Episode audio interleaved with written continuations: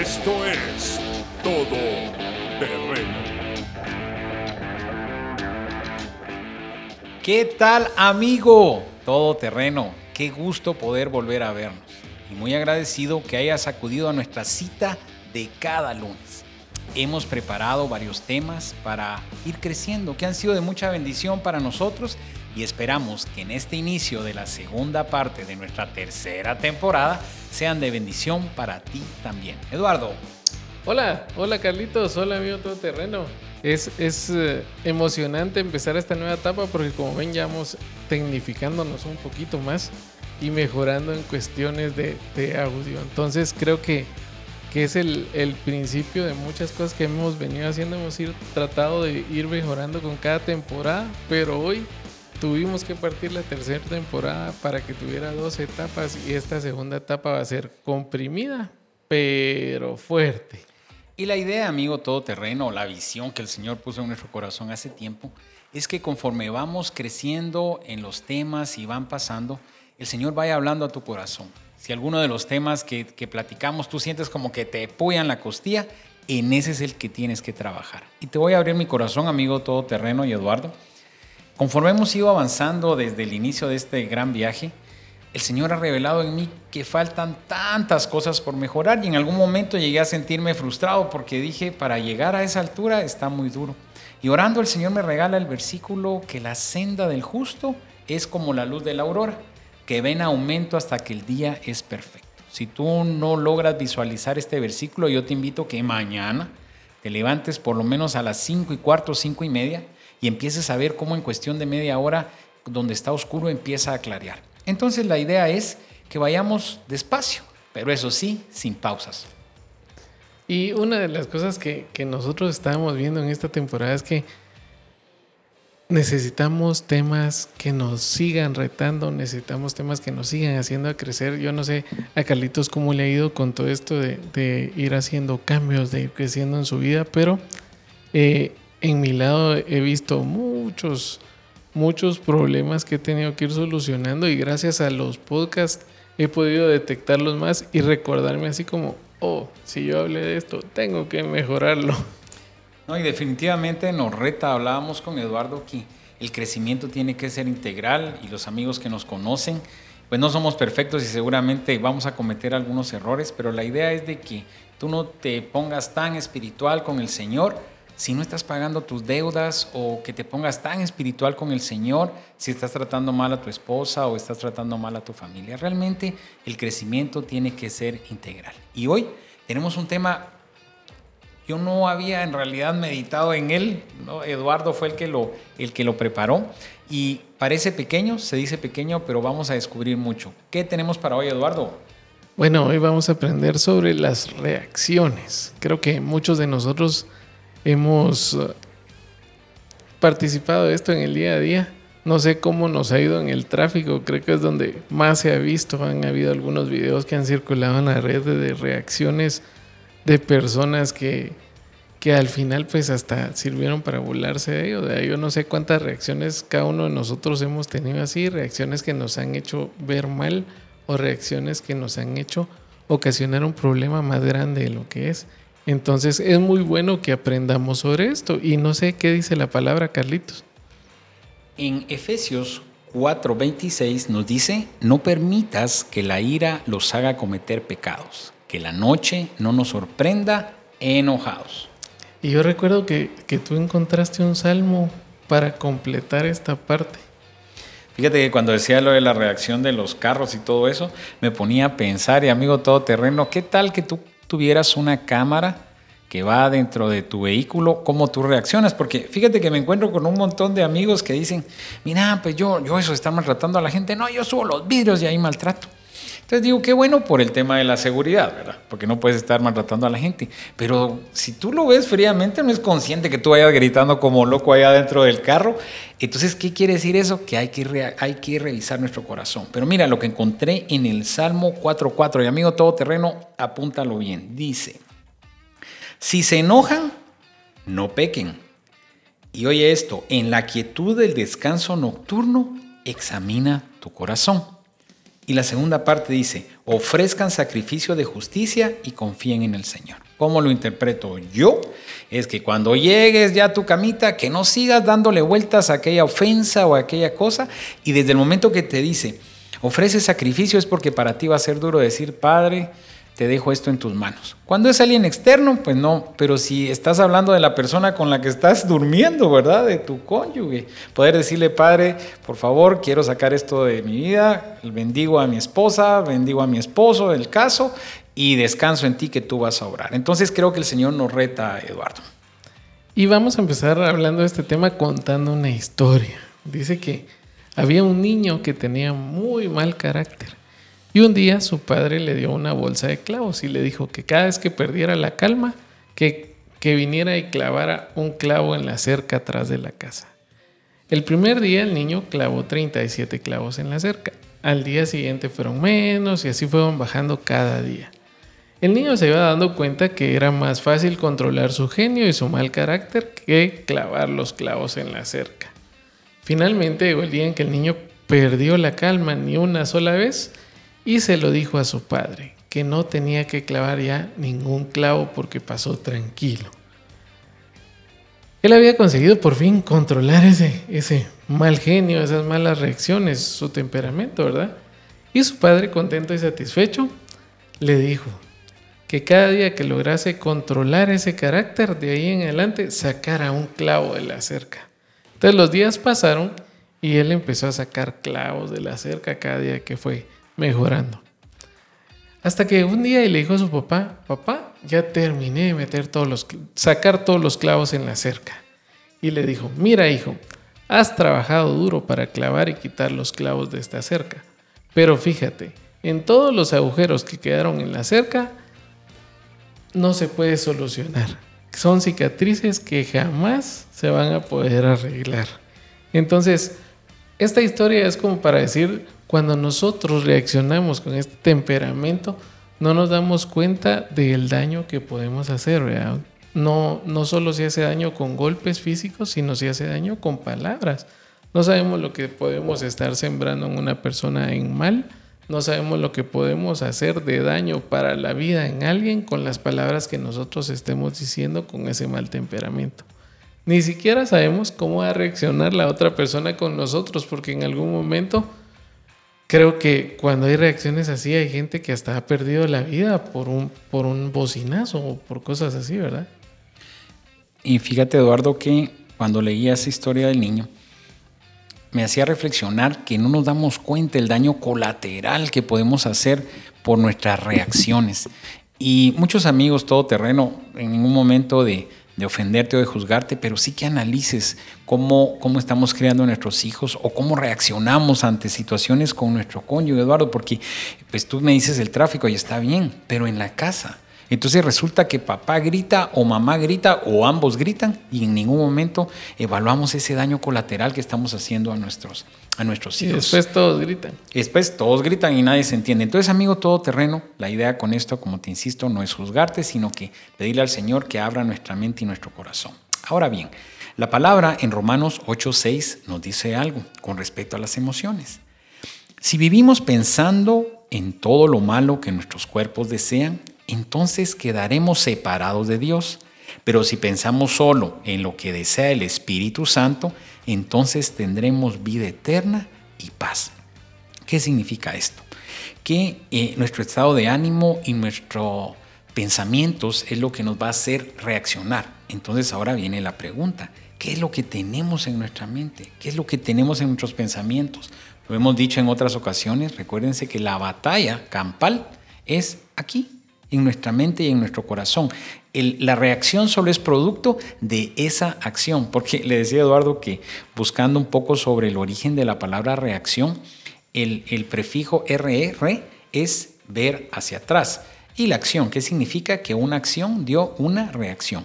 Entonces, amigo todoterreno, yo quiero regalarte en Isaías 26.3, la palabra nos dice que Él guardará en perfecta paz aquel cuyos pensamientos en Él perseveran. ¿En qué vas a pensar? Si tú estás inquieto, estás afanado, y con problemas reales, porque no quiere decir que no tengamos problemas reales, tenemos problemas económicos, laborales, familiares, pero todas esas ansiedades llevarlas a los pies de la cruz y decirle, Señor, yo quiero tener la perfecta paz. ¿En dónde la encuentro? Pensando en ti. Y recordemos que nuestras reacciones son parte de nuestras emociones. Así como nosotros nos emocionamos, así también reaccionamos. Lo más complicado es que estas reacciones tienen una consecuencia o tienen un final que puede ser bueno o malo, no sabemos cómo hacer, pero yo no sé hasta qué punto nos han llevado nuestras reacciones. No sé si, los amigos todoterreno pudieran contarnos historias de, fíjate que yo tuve un problema, reaccioné de esta forma, el problema se fue a largo, se destruyó mi hogar. O sea, hay cosas donde nosotros vemos cosas tan sencillas que pudieron desencadenar todo lo que ya se venía guardando, ¿verdad? Entonces, creo que dependiendo de cómo aprendamos nosotros a dominar nuestras, nuestras reacciones, vamos a aprender a saber cómo son las emociones con las que nosotros vivimos. No, y es importante, en algún momento hemos hablado sobre temperamentos, sobre personalidades, que estemos claros en, qué segmento estamos. Yo siempre lo he dicho, aunque me gusta mucho el tema de, los temperamentos, tampoco es que nos enfrasquemos. Mire, yo soy colérico eh, o soy melancólico, sanguíneo, flemático, y yo reacciono así porque así estoy, porque lamentablemente los temperamentos tienden a, a encajonarnos, ¿verdad? Entonces uno dice, pero lo hemos aprendido. ¿Cómo puedo controlar mi temperamento? Yo voy a menguar para que Cristo crezca en mí. Dentro en, cuanto más Cristo haya en mí y menos Carlos, yo voy a ser una mejor persona. Ahora, con el tema de las emociones, Eduardo, hay emociones eh, que nos dan una alerta. ¿Qué significa eso? Que tenemos un sensor ante el peligro. Y podríamos decir en determinado momento que, que, no son malas, porque eso nos puede librar. Por ejemplo, cuando tú vas en el tráfico y ves que viene un carro, ¿verdad?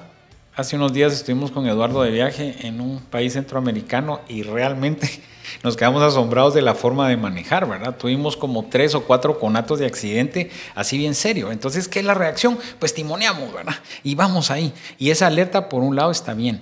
Pero también esta alerta de peligro nos puede llevar a tomar reacciones. Fíjate, Eduardo, que eh, no lo tenía, una historia que es real. No sé si la del niño es real, pero esta, esta, es real con respecto a las reacciones.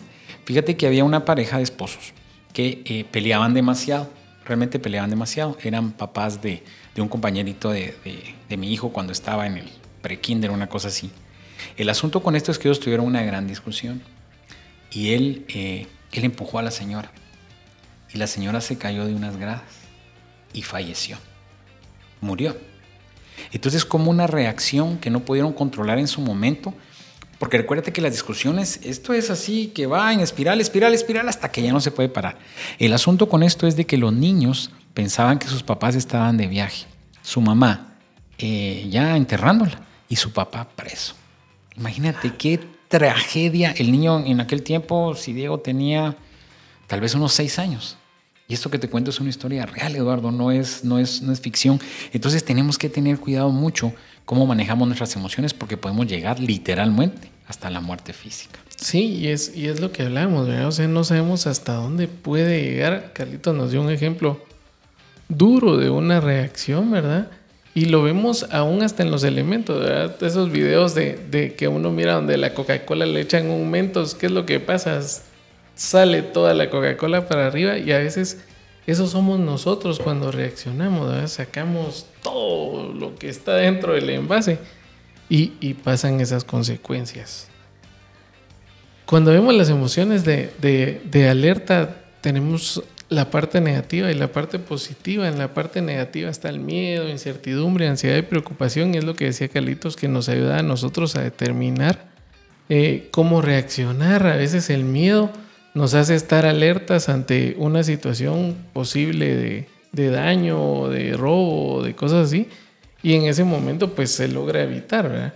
Así como también tenemos las positivas, que es la confianza, la esperanza y la serenidad, y que todas funcionan como una protección a posibles amenazas a enfrentar. ¿verdad?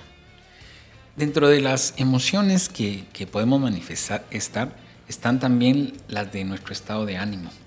Y esta me quedé pensando tanto, ¿verdad? Que, que somos un poquito egoístas, ¿verdad? Porque si tú te levantaste enojado, que te aguante, porque tus reacciones van a ser totalmente negativas. O como dicen ellos, full negativas. Van a ser full negativas. O sea, tus, tus reacciones van a ser malas dependiendo de tu estado de ánimo. Entonces, ¿qué es lo que tenemos que hacer, Eduardo? Desde el momento que nosotros nos levantamos, poderle gracias, darle gracias a Dios por un día más. El agradecimiento va a calmar tus ánimos, va a calmar tu afán. La palabra nos dice, por nada estéis afanosos, sino sean conocidas tus peticiones con oración y ruego y acción de gracias. ¿Acción de gracias de qué, Eduardo? De la respuesta que el Señor nos dé. Nosotros vamos a agradecer porque esa va a ser la mejor. Pero no manejar nuestras, em, nuestras ah, reacciones de acuerdo a nuestro estado de ánimo. Someterlo al Señor. Recuerda que eh, podemos lastimar, como lo dijimos anteriormente, con daños colaterales por un mal ánimo, por no descansar en el Señor. Y estas de ánimo, las, las negativas son tristeza, indiferencia, apatía, aburrimiento y resignación.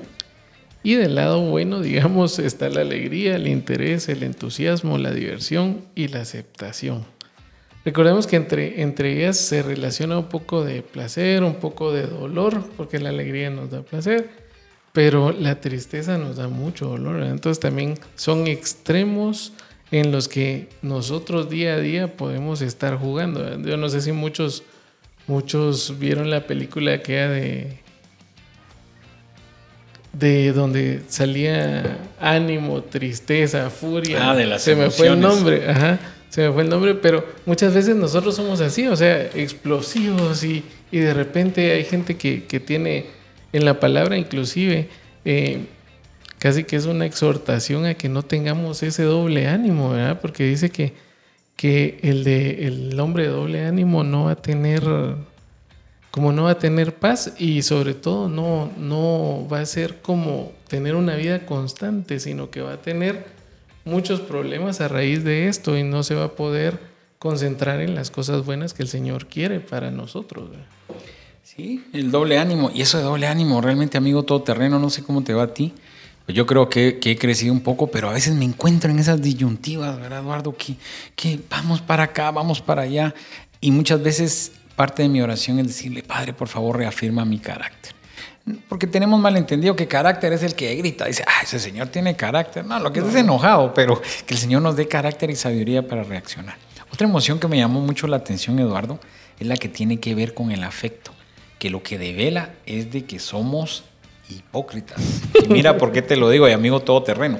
Porque dependiendo eh, la persona que sea, que nos haga la misma situación, reaccionamos diferente. Por ejemplo, unos novios. Yo no sé si te recuerdas cuando eras novio, hace 24. Yo era novio hace 26 años. Entonces, si nuestra novia eh, tenía una, una reacción, o perdón, tenía una acción y nosotros reaccionamos, ay, mi linda, ¿verdad? Y si era la señora, ay, el gordito, así es él. Pero ya en el matrimonio, ya reaccionamos de diferente Gordo. forma. Gordo. Vení para acá. Ya le dice el nombre. Mario Roberto Juárez Gómez, ven para acá. Lo que te quiero decir es de que, de- ¿por qué te decía la parte dura que somos hipócritas? Porque, por ejemplo, si tú tienes una autoridad, llamemos eclesiástica o una autoridad de gobierno, lo que sea, y te dice algo que te ofenda, tú te frenas. ¿Por qué? Porque sabes que hay una autoridad o hay un afecto o, lo que tú quieras, ¿verdad? Pero cuando nosotros nos sentimos que somos los de control, pues ahí es donde soltamos todo eso, ¿verdad, Eduardo? Entonces nuestra reacción es negativa eh, y la controlamos de nuestro afecto. Entonces decimos, no, yo no puedo, es que no puedo. Sí puede, porque a ver si usted le grita igual si tiene a un agente de seguridad recio frente a usted o tiene uno de metra ahí todo despeltrado, va a reaccionar diferente. Y entre las negativas estas están la ira, la envidia y el odio, y las positivas compasión, amor y gratitud. Cuando vemos esto es parte de nuestro día a día. Yo no sé cuántos de nosotros reaccionamos con, con situaciones así, pero creo que la mayoría han pasado por esto. Esta me encantó. Emociones según el autoconcepto. Fíjate que todos, todos decimos, eh, ¿qué puedes decir tú? Ah, no, pues yo me quiero mucho. Pero en realidad será, amigo todoterreno, que nos queremos mucho. ¿Cómo está nuestra autoestima? ¿Cómo está nuestra imagen? Porque muchas veces, eh, a través de estar leyendo un poco, yo trataba de estudiar, eh, tengo amigos que quiero mucho que tienen reacciones muy fuertes. Yo decía, pero ¿por qué? ¿Qué prepotencia? Pero cuando tú empiezas a ver psicológicamente, ni siquiera te estoy hablando espiritual, psicológicamente, las personas que tienen a reacciones agresivas o reacciones muy fuertes, es porque se están protegiendo, ¿verdad? Porque su autoestima de alguna forma está golpeada o ha sido golpeada en la infancia. Entonces tú ves a veces reacciones que uno dice, ¿qué le pasa a esa persona si no era para tanto? Entonces tiene que regresar a su niño, como hablábamos antes, ¿verdad? Sí, Ir a platicar con, con el Carlitos de seis años, con el Eduardo de seis años, ¿qué lo lastimó tanto? Que reacciona de acuerdo a su autoconcepto, de cómo se sienten. ¿Recuerdas? A, hay un programa ahí que, que un programa cómico donde siempre decía este vagabundo, se aprovechan del pobre rico oprimido, ¿verdad? Porque tú te sientes el pobrecito oprimido y que el rico es el que se aprovecha de ti. El que nadie te dijo que eras pobre, tú te sentiste pobre. Porque todo lo vemos económico y uno puede tener mucho dinero y ser pobre y no tener nada más que dinero. Entonces, Sí. el autoconcepto es tan importante. Porque cuando tenemos un concepto bajo nuestro es porque no, no hemos logrado entender que alguien pagó un precio de sangre por nosotros y nos dio valor, Eduardo. Así es. La palabra nos dice que no hay justo ni aún uno, pero a través del Señor dice justifi- justificados, Justificados. pues por la fe. Tenemos paz para con Dios. Entonces, quien pagó el precio por mi vida dio un, un valor demasiado. Que porque para ti sea gratis la salvación no quiere decir que alguien no pagó por ella. Eduardo. Entre los negativos está la culpa, la vergüenza y la envidia, y los positivos autoestima, el orgullo y la gratitud. O sea que ahí está todo. Y la última es las emociones según su intensidad. Y aquí es donde la, emoción viene y, saca toda su fuerza. Se refiere a la fuerza en la que nosotros nos expresamos y experimentamos esa emoción. Dice que los expertos afirman que las emociones básicas normalmente se representan combinadas, es decir, en una forma compleja y rara vez se manifiestan solas. O sea que esas manifestaciones no solo viene una, sino que vienen varias para agarrar fuerza y salir con todo. Y fíjate que yo recordé de un, buen amigo, también es historia real. Yo creo que es parte de los amigos todoterreno. Fíjate que eh, dependiendo de esa intensidad de emociones, a veces son reacciones.